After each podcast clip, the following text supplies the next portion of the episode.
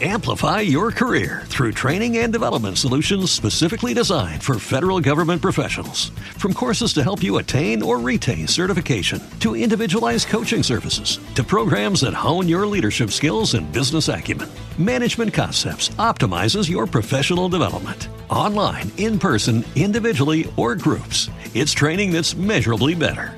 Learn more at managementconcepts.com. That's managementconcepts.com.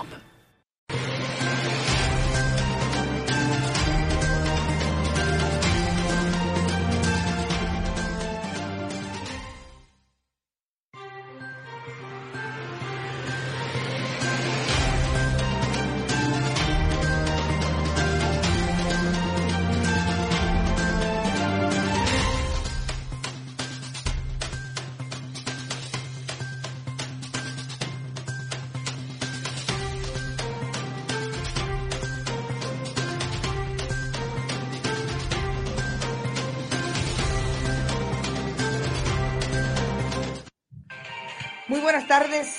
Estamos en ¿Qué palo es noticia? Soy Carmen Enit Acevedo y esto es Bonita Radio.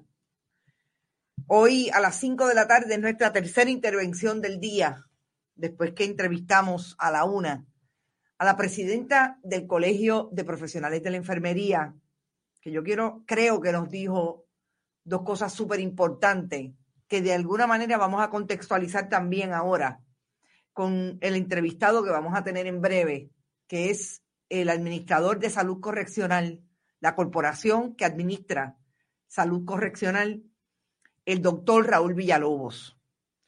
Y antes de seguir, quiero decir que cuando terminemos la entrevista, además del análisis de la propia entrevista, quiero traerle algunos datos de cómo estamos hoy en, en cuanto a la orden ejecutiva y lo que la gobernadora propuso desde anoche y que hoy es que ha, venido, esta tarde, sobre todo después del mediodía, es que ha venido a retumbar en las diferentes comunicaciones de nuestro país, sobre todo las redes sociales, con relación a cuál es la prioridad de esa orden ejecutiva en términos de lo que está provocando la llegada masiva de la gente a los supermercados y lo que más, más puntualmente tiene que ver con aquello de que la gente no se pueda reunir, que en su casa usted haya más de dos personas, pueda haber alguna intervención policíaca con relación al toque de queda.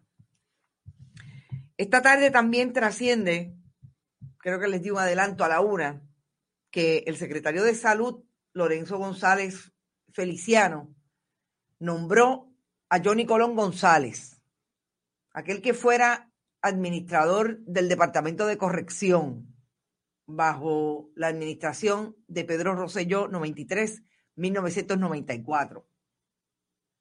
Sobre eso también tenemos que hablar porque lo que está pasando en salud y que da cuenta de este problema de los contratos y los amigos del alma y los cabilderos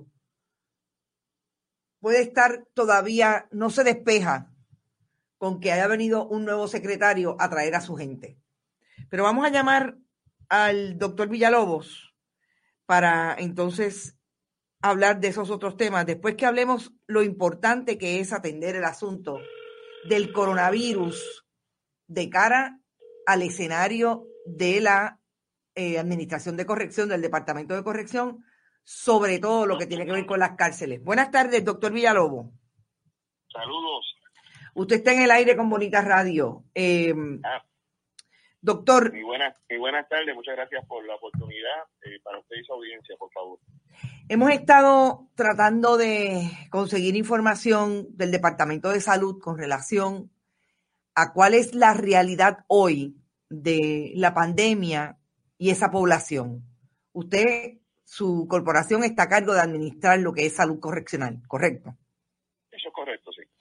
Eh, ¿Cuánto, eh, cuál es el flujo? Vamos a empezar por lo más básico. ¿Cuál es el flujo de población que ustedes tienen en las instalaciones de la Administración de Corrección eh, en términos de, de salud? Eh, bueno, si te entiendo correctamente, básicamente hay cercano a 9.000 confinados en el sistema correccional, de los cuales la mayor parte son sentenciados.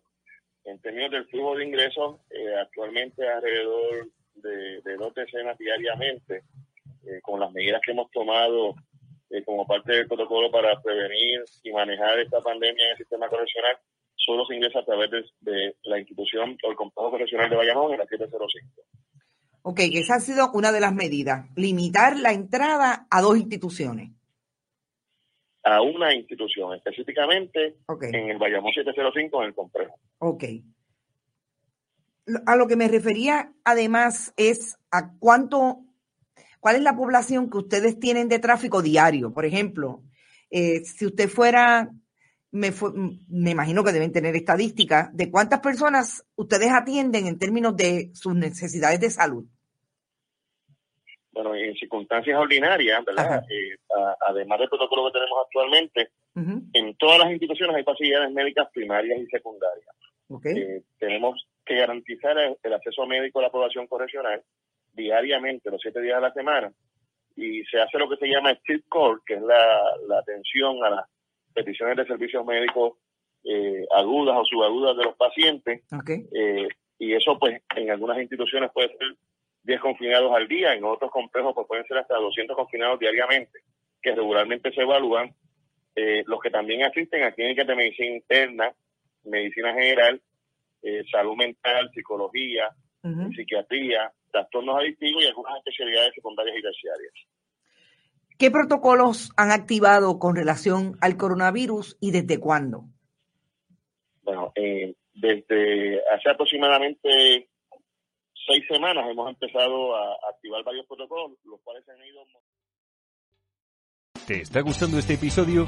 Hazte fan desde el botón apoyar del podcast de Nivos. Elige tu aportación y podrás escuchar este y el resto de sus episodios extra. Además, ayudarás a su productor a seguir creando contenido con la misma pasión y dedicación.